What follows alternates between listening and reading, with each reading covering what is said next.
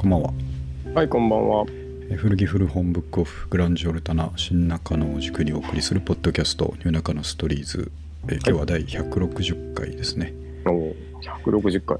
はい。はいあのー7月そういえば今日末日なんでうん。前回ちょっと7月1回目が遅れたから2回できないかもしれないとか言ってたんですけどはいはい。これがうまいこと滑り込みで間に合ったということでなんとか、末、末に。はい。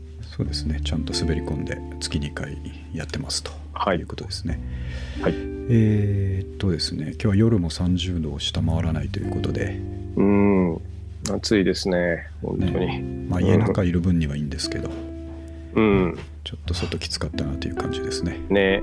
はい、で今日はあのー世間的にはフジロックですけどああ、そう、やってますね。ねうん。ですが、えー僕はそんなことも関係ねえとおフジロックなんか嫌いじゃないけど、はいはい。えーストリーミングは一個も見てねえということでおお。三上君見ました？僕はあの、あの、割とみんな見てたっぽいですけど、あの、うんあれを見ましたね。あの、ダイナソージュニア。ー ちょ、ちょっと見ました。だけ1 2曲。まあ、たまたま、たまたまやってたっていうだけで。あかっこああよかったね。のツイートでね結構流れてましたからね、うん。ダイナソーとのこうダイナソーということではい。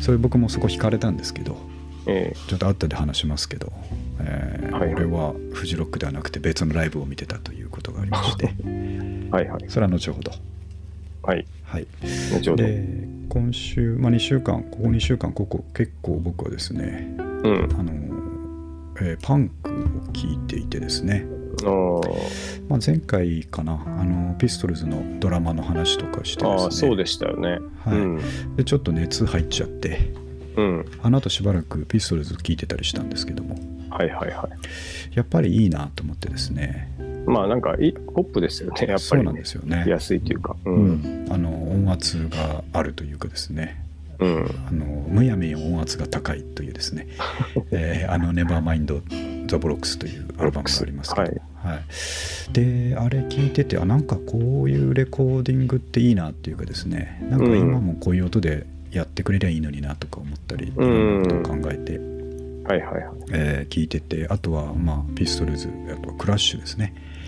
えーとかをよく聞いてたんですけどもあのー僕の昔からこう尊敬してるですね、はいはい。えーバンドマン兼あのレコーディングエンジニアの人が昔ですねうん。僕らがそれこそデジタル MTR を初めて買って、はいはいはい。えーそれでスタジオ持っててレコーディングとかしてる時期に20代前半の頃にですねうん。その先輩が、えーと一緒にそういう作業してた時に言ってたんですけどまあの飲んでる時に言ってたんですけどはいはいはい。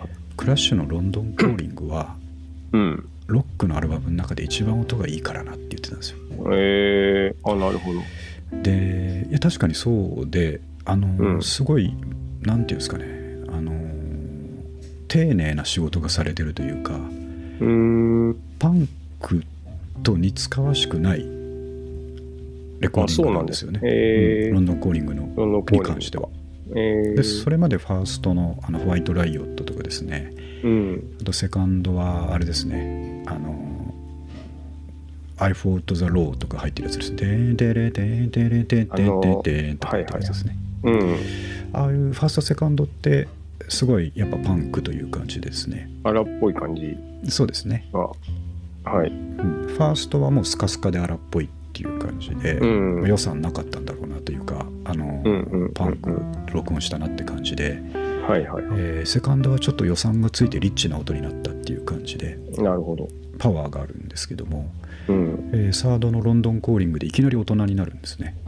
これはちょっと当時そういうパンクを期待してたファンからはですねおそらくあれとああ、なるほど。置いていかないでくれと いう気分さえしたんじゃなかろうかっていうぐらいうのん。プロダクションの変わり具合だったんですね。なるほどな。うん、でロンドンコーリングってあの1曲目の「ロンドンコーリング」っていう曲がですね、うん。えー有名ですけれどもはいはい。他にはですねあのレゲエとか、ああ、そういう感じですね。うん。うん、とかあとかと思えばえーっと何これもうパンクじゃなくてむちゃくちゃポップポップというか上品な、うん。えーポップソングじゃないみたいなやつまで入っててですね、うん。えーすごくいいアルバムだなっていうことをまた再確認したみたいな。ちょっと長くなりましたけどそんなことを今週やってたんですけど、なるほど。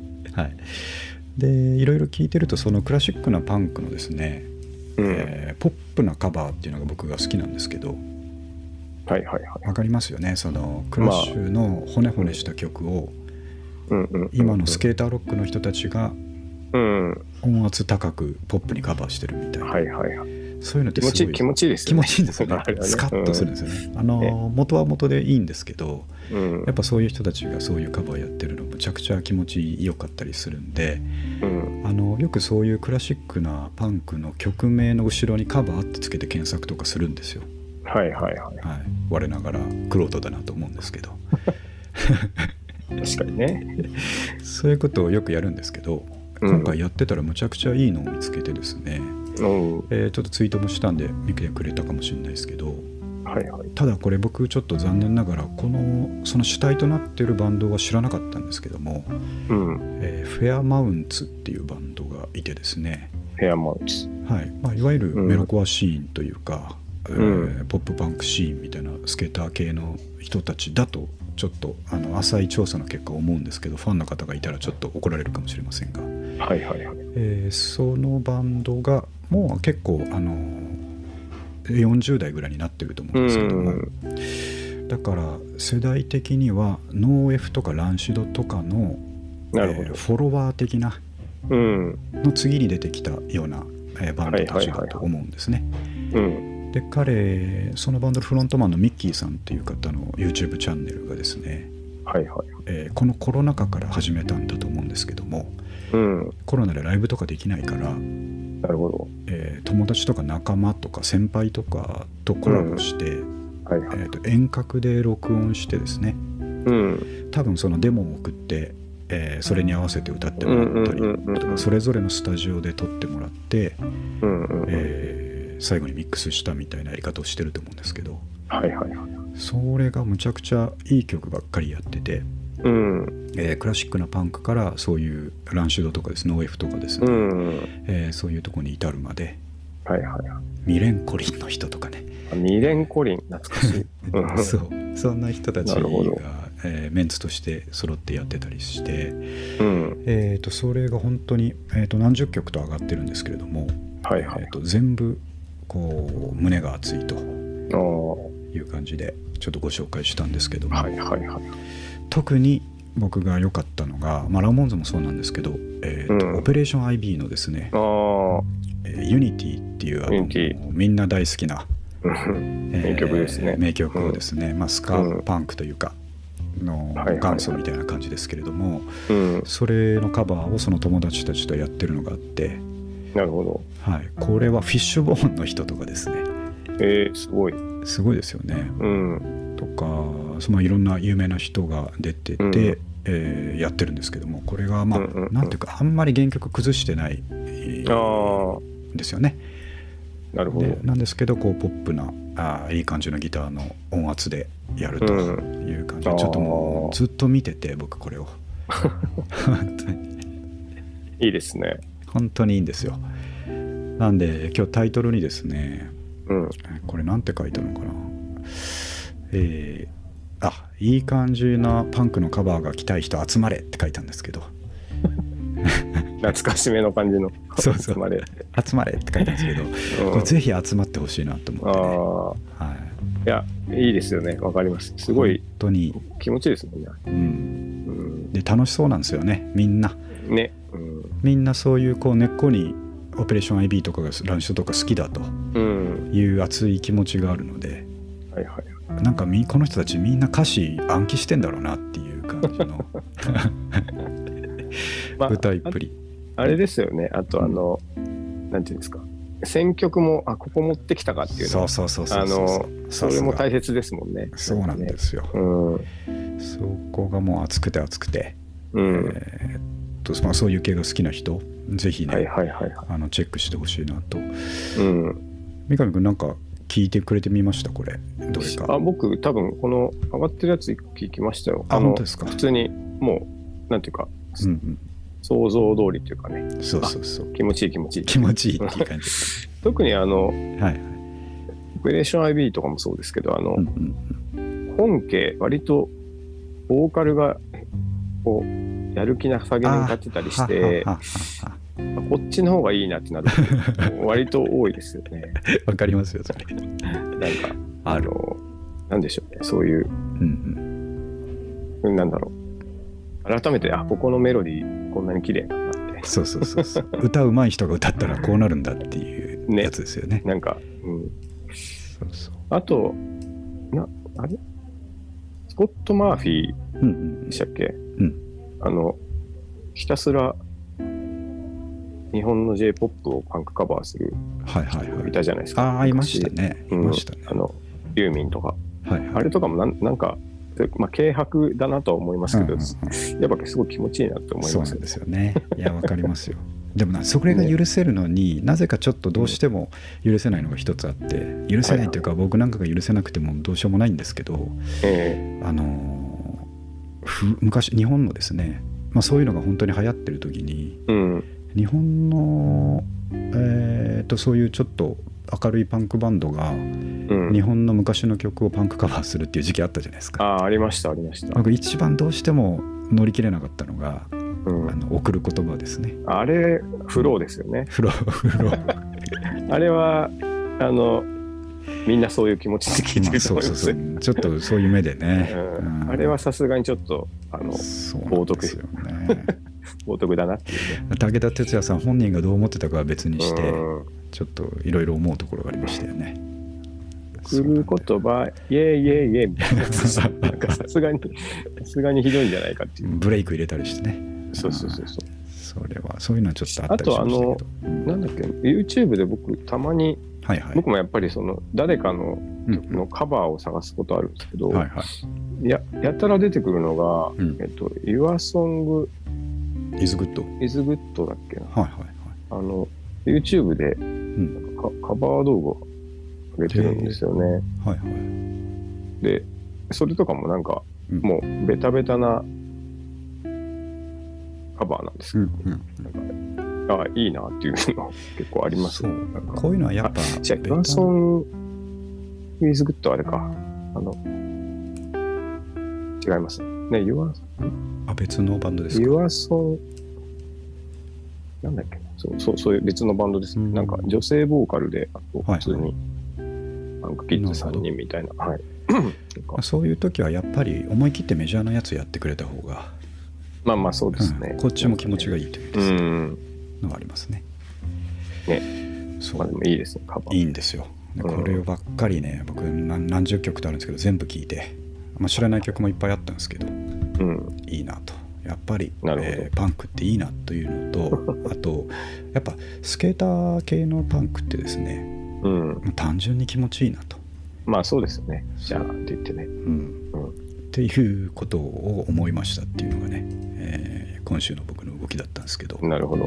はい。でねそうすると、うんまあ、YouTube って面白いものでうん。いろいろ調べていくといろいろ見つかってくるんですけどはいはい。これ三上君知ってたかなと思って、まあ、もし知ってたら俺は知らなくてびっくりしたんですけどはい。オペレーション IB の動画をいろいろ検索してたらですねうん。今のランシドの、えーティム・アームストロングさんあがですねあ。えー、とこれ若手のですねインテルプターズっていうスカパンクバンドがいるあんですけどあ、も、はいはい。その人たちをバックに従えて、うん。えーそ活動してるやつではいはい。で特別ゲストでですね、うん。えー、とオペレーション IB のツインボーカルのもう一人のジェシーさんですねジェシー・マイケルズという方がうん、と、えー共演して、えーオペレーション IB のサウンドシステムっていうですねああ、サウンドシステムね。もう一個超んかっこいい、はいはい。あのまあランシドのタイムボムにつながる曲ですよねこれはねああ、まあ確かシステにね。ムっていうのは。スカ、スカですもんね。スカですからねうん。で2人で、まあ、歌うとええいう動画を見つけてしまってでね、あのー動画のタイトルに「ティム・アームストロング、うーアンド・ジェシー・マイケルズ」って書いてあったんでおっと思って見て、まあ、最近の映像だったんですけどはいはい。で最初誰かひげもじゃのおじさんが喋ってるんですよ はいはい。でなんか司会の人かなんかかなと思ったんですよねああ、もう誰かかわかんないというね分。かんないんですようん。むちゃむちゃカーネル・サンダースみたいなひげをですねそうなんですよねもっとすごいですよねうん、もクマみたいなひげを下に生やしてただ、う。うん。うんいや待ってこのギター見たことあるぞと このセミアコ見たことある、はいはいはいしかも左利きだとうん、あそれはね。そう、でよーく見るとまだ歌ってないから分かんなかったんですけどうん。うん。この人がティムじゃんと そうなんですよね、ティムさんがなってます。これいつ頃からこうなってるんですか？僕知らなかったな結構ここ10年ぐらいそうですよ、もあそうなんですかう。はい。あの、ちょっとやばいですよね。うんすまあ、まあでもなんかいいっちゃいいっていたうねかっこいいんですけどね かっこいいっちゃかっこいいんですよそうなんですよ。あこっちの方向に行ったんだと思ってうん。すごいびっくりしたんですけど、はいはい。えーその2人で歌うサウンドシステムはですねうん。昔と何も変わらないというですねね。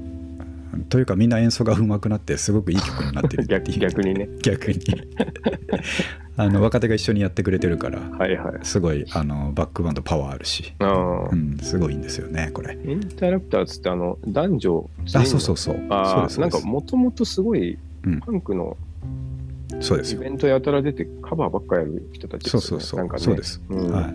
なんかカバーをやるんですけど途中ですぐ曲やめるんですよ、ああ、そうそう、それ見たことあるんです 違う違うみたいな言って。そうでこれがねこの動画が見ましたみくんこれ。なんかいい感じの庭みたいなところでイベントしてるやつ。ー、あこれは見てないですね。これむちゃくちゃいいんでちょっと後で見ておいてください、うん、でななんかの胸が熱いのは多分このジュシーさんの方は、うん。えーオペレーション IB の時はもうバリバリのフロントマンだったんですけどうん。その後あんまりこう多分活動はしてたんでしょうけど表に出てきてないというか、うん。で今ももう結構普通のおっさんっぽい感じなんですけどなるほど、もなるほど。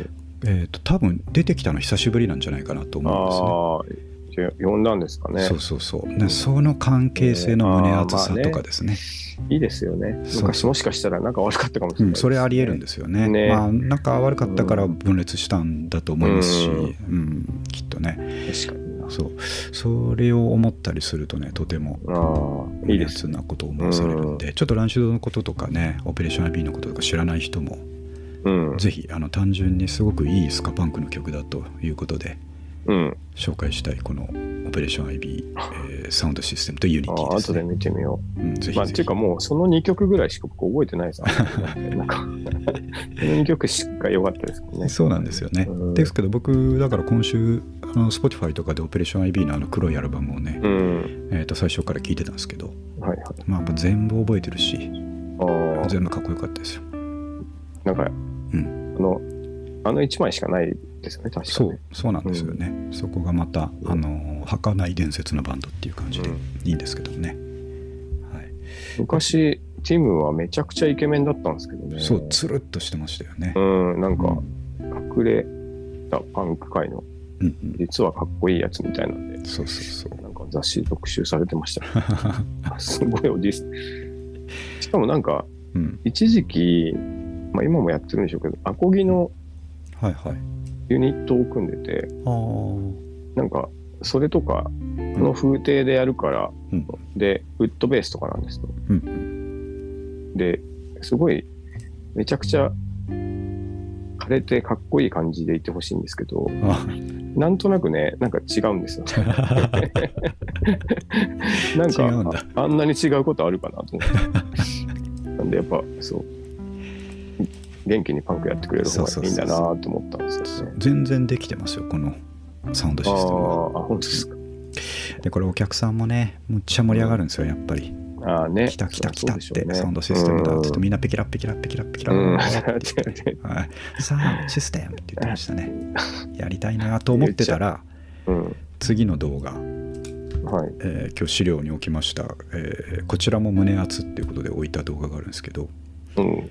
これはそのジェシーさんだけがですねうん。なんかこれも知らないんですけどその若手のパンクバンドのライブにゲストで呼ばれてほうほうほまたこれサウンドシステムとユニティを2曲連続でやってるっていう動画なんですけどなるほど。これのライブの様子これちょっと三上君また後で見てほしいんですけど、うん。狭いこれライブハウスじゃないですねこれどっかのレコード屋かなんかあを無理ややりライブやってるっていう感じなんですけどはいはいはい。これねジェシーさんがゲストに出てきてサウンドシステムがいきなり始まるんですけどうん。もうその瞬間に客うわーって盛り上がってあもうみんな前に詰めかけてね歌ってるんですよああ、いいですね。アメリカのパンクスがなるほど。そううんでもみんな幸せそうな顔していてですね で全員歌があの全曲歌えるっていうね、あはあ、いもう覚えてるんでしょうね。そううん。これが2015年の映像って書いてあったんで。この時まだそのジェシーさんはこういう風にライブにこうゲストで出てきたりする感じだったんだと思うんですが、うんうんううんんうん。さっきに言ったその最近ティムとやってるやつで見るとだいぶおじいちゃんみたいになってたので、えうー、ん、それもねなんかその経過とかも考えると胸熱でね、はい胸圧だという。そんなことばっかりうん。うんやってましたなるほだからまあパンク好きな人はみんなこういうの知ってると思うんですけどど。うん。そうじゃない人にもぜひね、うん。えーいい曲というだけで聴いてほしいということでちょっと紹介でしたねはい。はいいいです。僕も後聞いてみます。ぜひぜひ 一回聴いちゃうともうあとね1週間2週間あのスカしか聴かなくなりますよまあ、ちょうどそういう季節ですからね。そうそうそうね。スカっていいなっていう風になってねということで音楽の話また続くんですけどもで最初に言ったようにこんなことばっかりやってるから、うん。えー世間はこの金曜日からフジロックに突入しましたけどもはいはい。えーとまあ、フジロックの是非がどうみたいな話では全くない角度で僕はねもう、うんみんな見てるから見ないといういつものあれですねの病気がまた出てしまって、ああ、なるほはい、俺は今ちょっとフジロックは違うということで、ど。えーそのさっきのミッキーさんがカバーの中でねラモーンズの曲もやっててうん。それがすごい良かったんでやっぱラモーンズだなと思って、うん。うん。えーフジロックが始まった金曜の夜からラモーンズのライブをしばらく見てるんですけどもなるほえーっとやっぱ、ね、一若い時の1977年とかのですね、えーライブとかももうう昔のやつ。かっこよくてかっこよくて、なるほど。はい、それ見てるだけで、えー幸せな気分になるんですけどやっぱラモーンズってすごい特殊なバンドだなと改めて思ったんですけどもうん。なんかねあのまあスタイル決まってるじゃないですか革ジャンで、まあそうですね。えうん。ーあの曲もほぼあの好きじゃない人から聞くと全部同じに聞こえるっていうですね、確かにね。うんうまあ、そういう存在なんですけどもなんかもん。う、うん。アイコニックなんですよね完全にこうこの人たちは本当に生きてんのかな生きてたのかなっていうですねなるほどね。あのアニメのキャラみたいなんですよねああ、確かにそうかもしれないですね。そうそういう計算なのかもしれないですね。うん。それをやっぱライブとか見ててずっとですねこんな偶像的な存在がいるだろうかと思って、ああ、うん、みんなが好きになるのもうん。そういうとこなのかなと思ったりね、ね。そういえば、そうですね。なんか音楽というより、スタイルがかっこいいっていうもそうのそうそう。ですね。なんかそうなんですよね。まあ音楽かっこいいですけど。うん、だってあのなんていうかこうじっくり考えると、うん。こんな同じような曲ばっかり、はい。えーっと毎週毎週ツアーとかすごいやってましたから、はい。普通できないですよね。確かにな、なんかうん。変に成長しちゃいそうなところが怖そうそうそう。怖いですよね。怖いですし。違うことやってみようってね、ちゃいそうですね。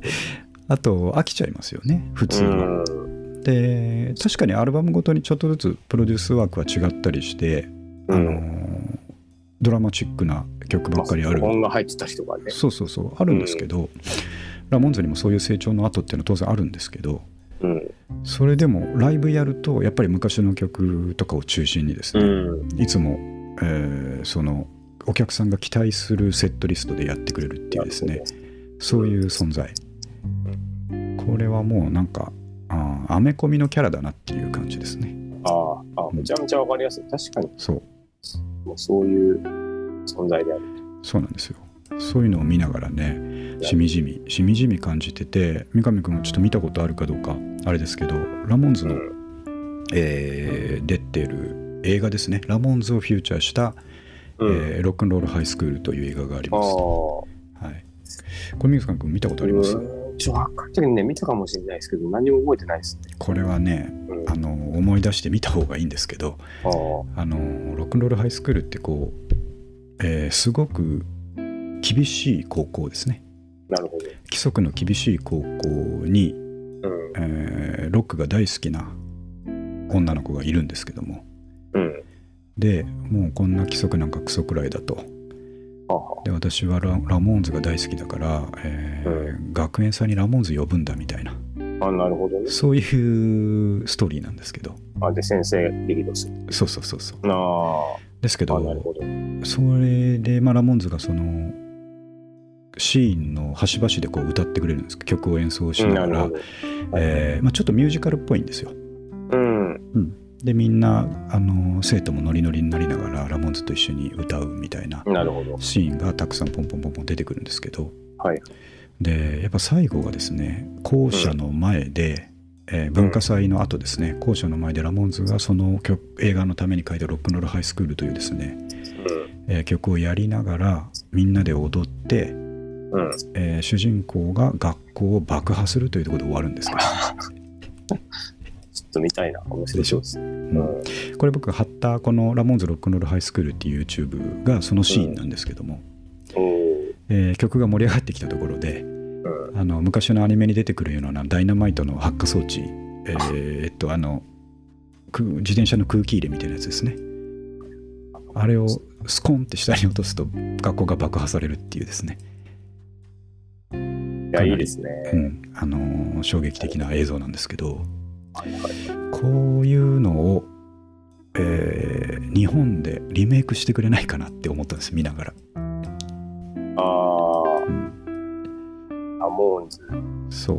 みたいな存在がいるかなって思ったんですよね。うん。ここここがさっきの話とつながるんですけど。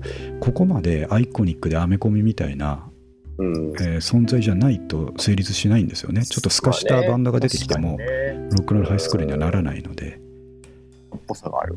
そう、まあだとしたらギターウルフとかになっちゃう。そうそうですね。あギターウルフといえばあのギターウルフが、えー、と水前寺清子さんあとコラボレーションしてるやつ見ました。えー見ました、見ました。あれはなんか 面白かったですね。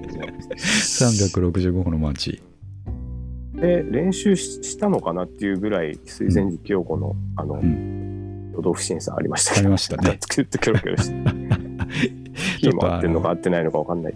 押されてました。キーが合うためにはあのギターとかのチューニングが合ってる必要があるんですけどギターのチューニングが合ってなかったですねまたね。ね。とにかく歌いづらそうでしたけど、でも水仙寺清子もすごいなと思いましたね。何歳なんだろうなと思いながら見てましたけど、でうん。かっこよかったですね、でも単発で。う。ん。すごい良かったですね、うん。そうそうですね。でもギターウルフはなんか映画があったような気がするな。ね、なんか、ありましたね。あの辺とかそうそうそう、ね、じゃないと、うん、うん、なんか、成立しないんですよ。そう、お笑いが必要ですもんね、やっぱりちょっとね。そうそうそうそう。なんですよ。うん。透かしてるかっこいいバンドがかっこいいままみたいなんではダメなので、うん。そう。日本の映画界もですね、まあ、次なるヒットをどう狙うかっていうところでまああのえっ、と漫画の実写化ばかりに手を出してる場合じゃないのでうん。ここらで一発、えーロックンロールハイスクールのリメイクぐらいやってくれないかなと。なるほど。いうふうに思いましたということですね。確かに。今だと、でも、どうなんでしょうね。難しいんですよね。難しいですね。意外に、あ、この人だってならないかもしれないですね。うんあれかな、マーウィズ・ザ・ミッションぐらいになるといけるんですかね。マーミズさんね、あの、はいドキュメンタリー映画やってたんですよ。あで、あ、僕ね、見に行ったんですけど、はいはい全然違いましたね、思ったのと。だから、かっこいいんですよね、きっと。うん、し、なんか、うん、俺たちはすごいっていう感じになっちゃった。それじゃないな、みたいなそう。そうじゃないんですよね。そう、難しい。最後に学校爆破するぐらいじゃないとちょっと違うんですよね。そうそううんあの、この間見かけたんですけど、はいはいあ。の、PV でうん大根役者をしたがるでおなじみ、はいはい。我らがデイブ・グロールが、あの、映画の原作と主演をやるっていうのを 見ました、ニュース。いや見てないです。あそれ、結構ね、熱いですよ。なんか、大丈夫かなっていう感じですね。そうそう、スタジオ、レコーディングに行ったフーファイターズうん。が、その、まあ、スタジオっていうか一軒家でレコーディングするときにその家が呪われていたっていうので、なんかトレーラー見ただけでもあの、テイラー・ホンキンスがはいはい悪魔化したデブロールにうん。シンバルバーンって投げられて首がパチって切れて、大丈夫かな？それ2時間ぐらい持つのかな？それ。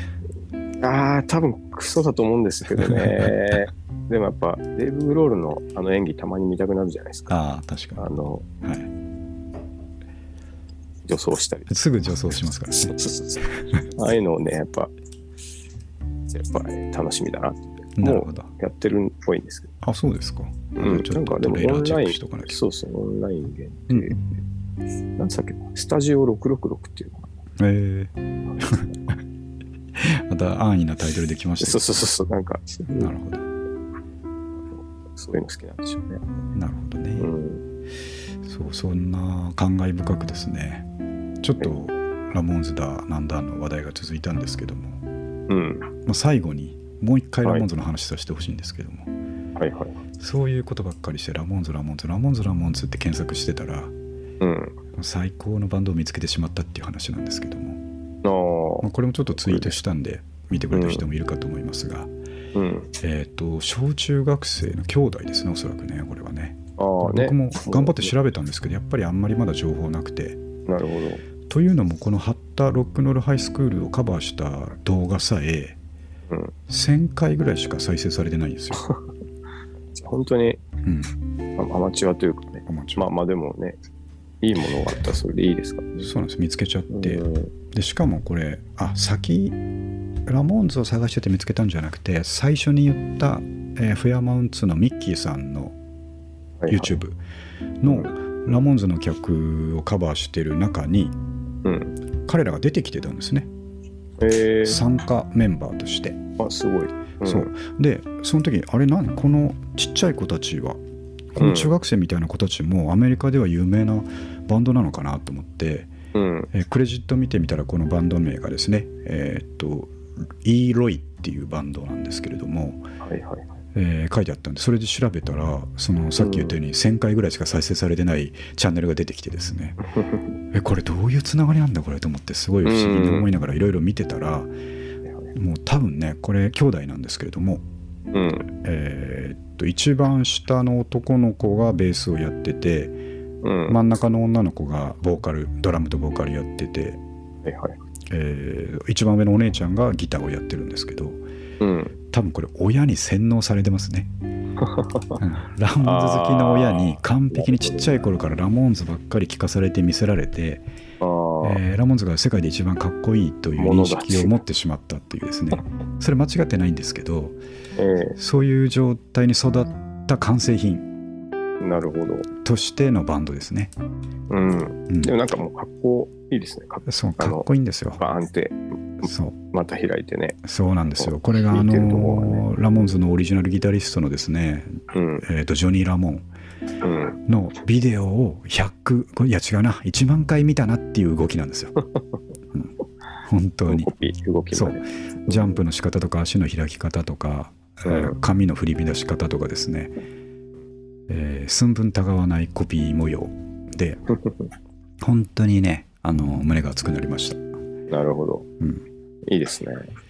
何がいいってあのこのアメリカの現代の小中学生と、えー僕が同じものでつながってるということですね。ああ、まあでも確かにね、そこなんですよ。そういう好きなものが一緒っていうのは、もう友達ですからね。そう音楽の素晴らしさっていうのは、世界も世代も超えるんだということでね、うん。確かにね。えーいいねボタンを押しときました僕の 貴重な1位ね。を。そうそうそう。うん。これも本当に将来が楽しみなんで、うん。オリジナルの曲とかもやってるみたいなので、あそうなんですね。えーそうなんですよ。ちょっと皆さんも覚えておいた方がいいですね、イーロイ、黄色い。はい、何人なんですか？アメリカですね。アメリカ人。うん。です、はい、親がラモンズが好きですね。絶対に。はい。まあ、はいいろんなね、そう。環境があっていいですよね。英才教育を施された結果ですね、はい、はい。ぜひちょっとちらっと見てみてくださいと。はい。さあ、えーここまで僕はもう好きなだけ、えーパンクの話をしましたんで、うん。次ちょっと、あのー古着古本のブック、えーポッドキャストですんで、今週のブックオフということで、おはい、えっ、と、先ほどちょっとインスタにあげましたけれども、えー今週の収穫品をちょっとあげましたので、えーおちょっとどんなものをゲットしたかというのを紹介していきたいと思いますね。はい。はい。で、えっと、前回ちょっと来週はホラー映画とか、ホラー小説特集をやりたいと、えーうんちらっと言ってたんですけども、もう特集するような時間もパンクのせいで残ってないので、ちょっとまた あの置いときますけども、うん。えーっと、この最初に出してる沢村一先生と読むんですけれども、えーはい沢村一先生の、えーこのホラー小説のシリーズ、うん。えーっと、この奈良時の首というですね、奈良時の国。おどろおどろしい、えータイトルそしておどろおどろしいジャケットですけどもうん。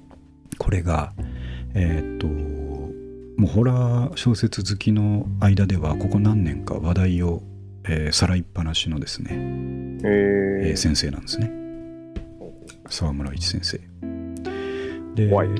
怖いんですよ。怖くて面白いんですね、うーん。であのただ怖いだけではなくてとミステリーの要素とかもしっかり入っているので、ああ、なるほど。いわゆるどんなミステリーの要素かというとあの叙述叙述トリックですね。ああ、なるほはい。書いてあるまま読んでると騙されるみたいな叙述ど。トリッなるほど、なるクほとかど。うん。あと、まあ、密室密室は関係ないか あの妖怪出てくるんであの好きなだけ密室でも何でもできるからあれなんですけどなるほとか、まあ、どんでん返しとかですねあこれがこうだったのかとか伏線の張り方とか、えど。ーうん。こ妖怪が出てきて怖いだけではないというですねなるほど。めちゃめえちゃ深みのあって、あの、うんもうミステリーが好きな人ホラーが好きな人が軒並み絶賛しているシリーズですー、ああ、そんなに。えでこれが「あの奈良時の首」っていうこれはですねもうあの、うシリーズの途中段階の短編集なんですよー、なるほど。本当は123っていう3作あって、うん。えーどれもタイトルがまず熱いんですけれども、うん。え1作目が「ボギワンが来る もう怖いです、」怖いでしょ？ひらがなでボギワンなんですよ。大きは。が来る、で、うん。え2作目がこれもひらがなですね、えー最初の4文字は「えーズーの目人形。怖い。」怖いでしょ？わからないけど。うん。そう。で3作目が「えーシシリバの家」よくそのんな、よくわかんない単語を出せますよね。すごいな。でこれ全部、えー、と創作なんですよ、まあまあ、そうですよね。うん、本当にある妖怪とかではなくて、えー先生がこう名付けたですね、えー妖怪とか怪異の名前なんですけど、うん。ボギワンが来るの時はですねこのボギワンっていうのはえーっとですね、家にいると外かの、まあちょっと田舎の方の古い家を想像してほしいんですけれどもうん。家でこう寝転がってゲームなんか主人公がちっちゃい時してたらですねうん。で、えーっと寝たきりのおじいちゃんの部屋でうん。主人公が小学生の時にゲームをしてた漫画を読んでたっていう状況の時に、うん。昼間なんですけどもその扉をドンドンって誰か叩くんですねうん。で女細い髪の長い女の人みたいな影が、えー窓ガラス越しに見えるとなるほど。真っ黒なんですけどうん。でドンドンって叩いて、うん。えーおじいちゃんの名前を言うんですね「おー何々さんはいますか?」って言うんですよはいはい。であの孫はちょっと面倒くさかったからうん。無視してたんですねなるほあの黙ってりゃ帰ってくれるだろうと思ってど。うん。そしたら次におばあちゃんの名前「なんとかさんはいますか?」って言うんですねうん。うん。うーんと思ってでその辺でつい答えてしまったんですねなるほど。「あ何々は今出かけてます」って言ったんですよ、うん。うん。そしたらあのー窓の外の影がざわざわってなってきてうん。でもう一回誰かの名前を呼んだんですよ「何々さんはいますか?」って言った時に。寝たきりだったはずのおじいちゃんの目がカーって開いてうん。一言大きく「帰れ!」って言うんですね。そしたらちょっと逡巡した挙句その妖怪は帰っていくんですけれども、まあ妖怪っていうのがおじいちゃんに教えてもらうんですけど。うん。あれはボギワンと言って、えー何を聞かれても一言も答えてはいかんと。で今ちょっと答えちゃったけどうん。多分大丈夫だって言って。で答えてしまうと、うん。えー山に連れて行かれると連れて行かれちゃう。うん。いうような妖怪怪のことをその地方ではボギワンと呼ばれているというですねああ、怖い。それだけ聞くとその妖怪と戦う物語なのかと思うんですけれどもうん。で妖怪は確かにいてそれと戦うんですけどもうん。本当に怖くて面白いのはそこに絡んでくる人間模様なんですねああ、なるほどね。その土地土着の習慣であったりとか、うん。はたまたそこの出身者が、えー都会で暮らしていて、その人が、えーまあ、DV 旦那になってて、えーうん奥さんをちょっと苦しめてるとかですね、うんうんうん。そんな背景が全部こううまいことつながって最後に来るみたいな感じでええ非常に面白いめちゃくちゃ面白そうです。面白いんですようん。でホラー小説ってうん。何がいいかっていうと僕もホラー結構好きで読むんですけれどもうん。何がいいかっていうとあの前から何回も三上君にはちょっと伝えてるんですけど、うん。えーミステリーとか、まあ、そういうファンタジーとかいろいろ買ってみよう見はしたもののうん。上下巻で買ったら上が終わったのにまあもうまだ面白くないみたいなことがよくあると なるほど。言いましたよね。うん。でホラーは、うん。えーこの部分がなかなか起こりにくい構造になっててうん。とにかく怖いんですよ。ああ、いきなり最初から。そう怖いし怖いことが、あーっと10ページに1回ぐらい怖いことが絶対起こるようになってるので、なるほあのーそういった意味でコスパが良いと言ったらあれなんですけど、外れがないんですねホラど。あーってね、途中で辛くなんないっていう。そうですそうですうん。怖いもの読みたいなと思ってホラー買ってるわけなんでうん。期待通り怖いんですよ基本的に、なるほど、なるほど。はい、そういう意味で、えーうん。ちょっと難解なミステリーとかよりよりは、うん。えーすごくこう期待に応えてくれてすっきりするというところがありますと。おでーコスパが良い。そうつい読んじゃうんですよね、で怖いから夜一人で読むの嫌なんですよ、なんだけど、まあ確かにね。なんだけど机にこのこのジャケットさっきのですね、えーうん奈良時の首みたいな怖いジャケットが机の上に置いてあると、こうん。うん。う読まずにいられないというですねああ、確かにな。そうそういう引力もホラー小説のいいとこなんですけども、なるほど。今のが、まあ、ボギワンが来るっていう話でボギワン。うん。ボギワンはあの話の中でボギワンっていうのがどういう文脈で生まれたかそういう名前になったかっていうのがうん。なんかそこの土着の昔の村にはですね、うん。えーその昔、えーと西洋からの宣教師、うん。うん開国した頃ですねうん。うん。にそこのし村にちょっと住み着いた時期があるとなるほど。でその宣教師たちが、あのーまあ、この村にはお化けがいるんだみたいな話してたらうん。ああそれは俺たちの故郷でいうブギーマンのことかなっていうんですねああ、なるほそど。えうー。西洋とか、まあ、あの辺ではお化けのことをうんブギーマンと言うってうんうんうんいう知識も僕は知らなかったんですけど、うん。そうらしくてそれは本当のことなんですよねそこは本当のことなんですけど、そういうふうなブギーマンブギーマンがそこでその土地でなまってうん。その妖怪はボギワンと呼ばれるようになったっていうですねもっ。ともらしい、えー面白い。もっともらしいその成り立ちとかがついてくるからなるほど。またこうリアリティが出てきて怖いわけですね。うん。なるほどな。あ面白そうだねでぼぎわんが来る非常に面白いと思って、次のズーの目人形うん。ズーの目人形も簡単にどういう人形かだけお伝えするとうん。とある、えー都市伝説うん。ですね、えーこの小説を読むと、うん。まあ、日記みたいな形式の、えーとある女の子が書いたと思われる小説日記があるんですけどそれを最後まで読んでしまうと、うんえーズーの目人形っていう人形に呪われてうん。読んでから4日以内に死ぬんですねえー、ズーの目人形。そうでうんズーの目人形が4日間の間に迫ってくる迫り方が本当に怖くて、うん。えー読み切った後普段普通に生活していると、うん。自分の視界の遠くの方に、うん。えーっと古い日本人形が見えるようになるんですねうん。で他の人には見えないんですようん。うん。うん。でえーっと踏切とかで電車待ってるとうん。チンチンチンってこう電車が通った後踏切の向こうの道の遠くの方に日本人形がちらっと見えるんですねああ、なるほど。そううん。であれは何だろうって近くにいる、まあ、友達とかに聞いても「え何何も見えないけど」って言われるんですねうん。うん。うん。で不思議だなと思ってみてその2日4日目に死ぬんでその2日目ぐらいになるとうん。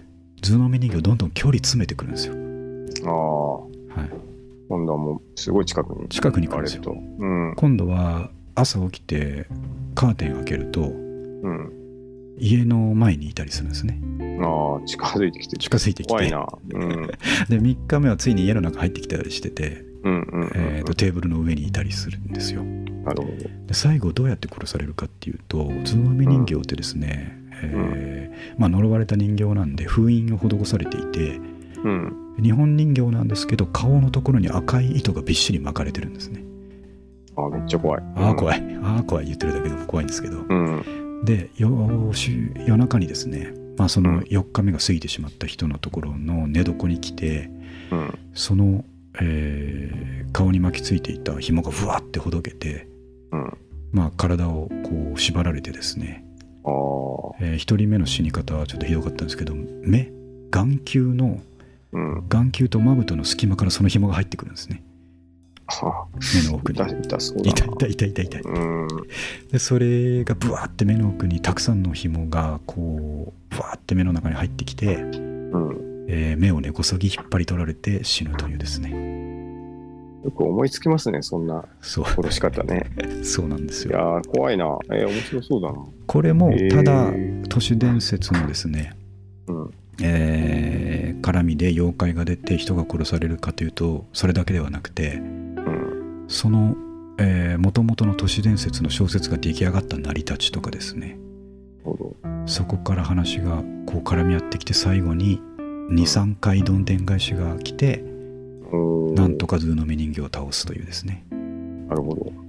いう結末に持っていくんですけどもね。うんうんもうちょっとシシリバシシリバまで説明してると今日終わっちゃうんでちょっと言わないんですけども シシリバの家っていうのもまあ非常にまた怖いんですけども。なるほど。えーうんということで、うん。えーっとホラーがホラー小説なんかそんなにみんな買わないですよね。うん、確かに。ミステリーファンタジーっていうところまでは手がいくとしても SF とかまでいくとしても、角川ホラーとか言われてもなかなか手を出さないと思うんですが、まあ、一時期リングとか螺旋とか流行りあましたよね。そうですね。リングとかん。怖かったですね。ね。高校生の時読んだら。うん。そうそう、まあ、まさにその文脈上にある先生ではいるんですけどね澤村伊智先生とかはね。うん。でそういう流行りは時々あるにせよ、まあ、ホラーを好んで読むっていう人はそんなにこうメジャーではないんですけれどもうん。さっき言ったように必ず怖くて必ず面白いので、なるほど。えーこの沢村先生の「ズーの目人形」ぜひあ、うんえーとぼぎわんが来る「ズーの目人形シシリバの家」という3冊ですねはい。ぜひちょっと手に取っていただきたいなとうん。いうご紹介でしたはい。はい、であのまあ今日ブックオフで買ったものっていうのは何個か置いたんですけれどもその沢村先生のホラー小説2冊と、あと、SF の、えー古典ですねカート・バーガレット・ジュニアさんの作品とかが来た後に、うん。えーちょっとスクロールしていただくと新戸部稲造先生の武士道これもね ああ、いきなり。うん。ちょっと欲しいと思ってたのがあったのでえー、220円で買ってきてしまいましたがニトピナゾ先生。そうこれは僕も、まあこういう知識ってすっかりね勉強したはずなのに抜けてるんですけど、うん。え稲造先生がですね、うんえーと海外に、まあ、あうんの勘違いされがちだった日本ですね当時の、うん。えー日本の精神、まあえー、とだからうん江戸から明治に変わるぐらいの時のですね、うん。えー時代だと思うんですけれどもはいはい。明治維新が起こる起こった後かなで、うん海外が日本を発見していくんですけれども、うん。えーなんかちょんまげを言った刀を持ってるやつがいて危なっかしいらしいとなるほど。いうちょっと間違ったあと文明が進んでないようだという間違った印う象をん。覆すためというか本当に理解させるために、うん。えー日本の武士道とはこういうものだとなるほど。いうことを書いた書物なんですけれども、うん。これがそういうなんかこうなんなんていうんですかね、えー攻撃的な話とかですねうん。あの右左の話では全然違ではなくて日本人というのはこういう精神を重んじるんだと、うん。人に優しくすることが美徳だし、うん。えー自分のことを顧みず、えーうん頑張っていくのが美徳だしとあと、あの女性を尊敬しているしみたいな話ですね決して男尊女卑ではないみたいな、うん。えーというところをちゃんと伝えたかったという本なんですけれどもなるほど。っていうものだっていうことを最近ねちょっと何かの、えーポッドキャストかブログかで見てですね、うん。あ俺も今読んどかなければいけないとああ。思って買いました全く読んだことないですね。でしょうん。う、うん、なんで、まあ、武士道っていうとさっき言ったような印象を持ってしまうかもしれないんですけれども、うん。えーっとそうではないちょっと違うんですよということでなるほど、なるはい、ザ・ソウル・オブ・ジャパンと書いてありますけども、ほど。おーかっこいい。はいへえ。ぜひちょっとなるほど。しっかり読んでみたいところですね。うん。あとなぜか最後にですね、はい。えー北見隆二先生っていう方のですね、うん。これよくブックオフで見かける本なんですけど、フリーランスを代表して申告と節税について教わってきましたっていう本があるんですけど、オールジャンルですね、もうね。そうですね。大体こういうラインナップになるんですけど、はいはい。あのーこれは結構ブックオフでしよくよくさっき言ったように見かけててただまあうん僕なんかはね、あのもう規模もちっちゃいしあの、ある程度やれることは分かってるからまあそんなに読む必要もないかなと思ってたんですけどもあの改めてちょっともう一回ちゃんとこういうのを勉強しとこうと思って、うん。なるほど。え安かったし、え買ってきたといういいですね。ものですねはいそうそうそうこんな感じで、えー買いました。買いましたねうん。しっかり読んでいこうと思いますんではい。はい、そんな、えーまあ、ここまでですかね、今日はちょっと時間的には。うん。また僕が一方的に、えー古着古本ブックオフの話をさせていただきましたのいや、いいですね。やっぱり。で、はい、変わらずに古着の話してないですけど、一個伝えておくと、うん。えーまあ、最近もセンベロ古着やってるんですけど、ちょっと写真とか出してなくて申し訳ないんですが、うん。えー先週買った480円の、はいえーとカーキ色のジョガーパンツ。ヨガーパンツ。うんはい、でどこのブランドなんだかよくわかんないから480円なんだと思うんですけども、はいはい。それが非常にフィットして、あえー下手するとこの夏一番使いそうだっていうあ。ことを報告しておきますと。嵐色のジョガー。あえっ、とねカカーキですあのカ軍カーキ。軍パンみたいなああ、カーキ色。うんなるほど、なるでも細いんですよ、えうー。ん、細身のジョガーパンツってなかなか、えーちょっとねゆったりした T シャツに合うというかですねなるほど、なる非常にそれが良かったっていうところだけちょっと付け加えておきますほど。はい。いいですよね。ああいうのって。480円でうん。あ結局なんかいろいろ買うんですけどはいはい。やっぱり固定してくるじゃないですか気に入るものまあってね,、そうですね。ううんん。で今回固定されたのがその480円のパンツだったっていうところでね、なるほど、はい、それでこそセンベロ古着だなっていうことで伝えておきますど。、はい。はい、じゃあ今日はそんな感じなんですけどもはいえー、と三上君の方から何か お知らせありますか？僕は、特にないですね。あダイエットでしょダイエットをしてた。うん。ダイエットをしてましたね。1ヶ月今日見ましたけど4キロそうですね。落ちたと4キロぐらい落ちました。いやなーなんか、素晴らしい。うん、お腹は引まないですね。わかんないですけど。どこが減ったんでしょうねじゃあね。でも肩とか、うん。あのまあお腹も一回りぐらい減ったんだと思うんですけど、うんであの、本当にポコってしてたんですけど、はい。それが多少マシになりました。でもあれ痩ですね。せたとは言い難い。うん。大きくなって小さくなってっていうのを繰り返してるから三上君は。ちょっと体に負担がありそうな気がしますよね。ね、あんまり多分、いい方法じゃないし、そうですねうん しっかり運動するべきです。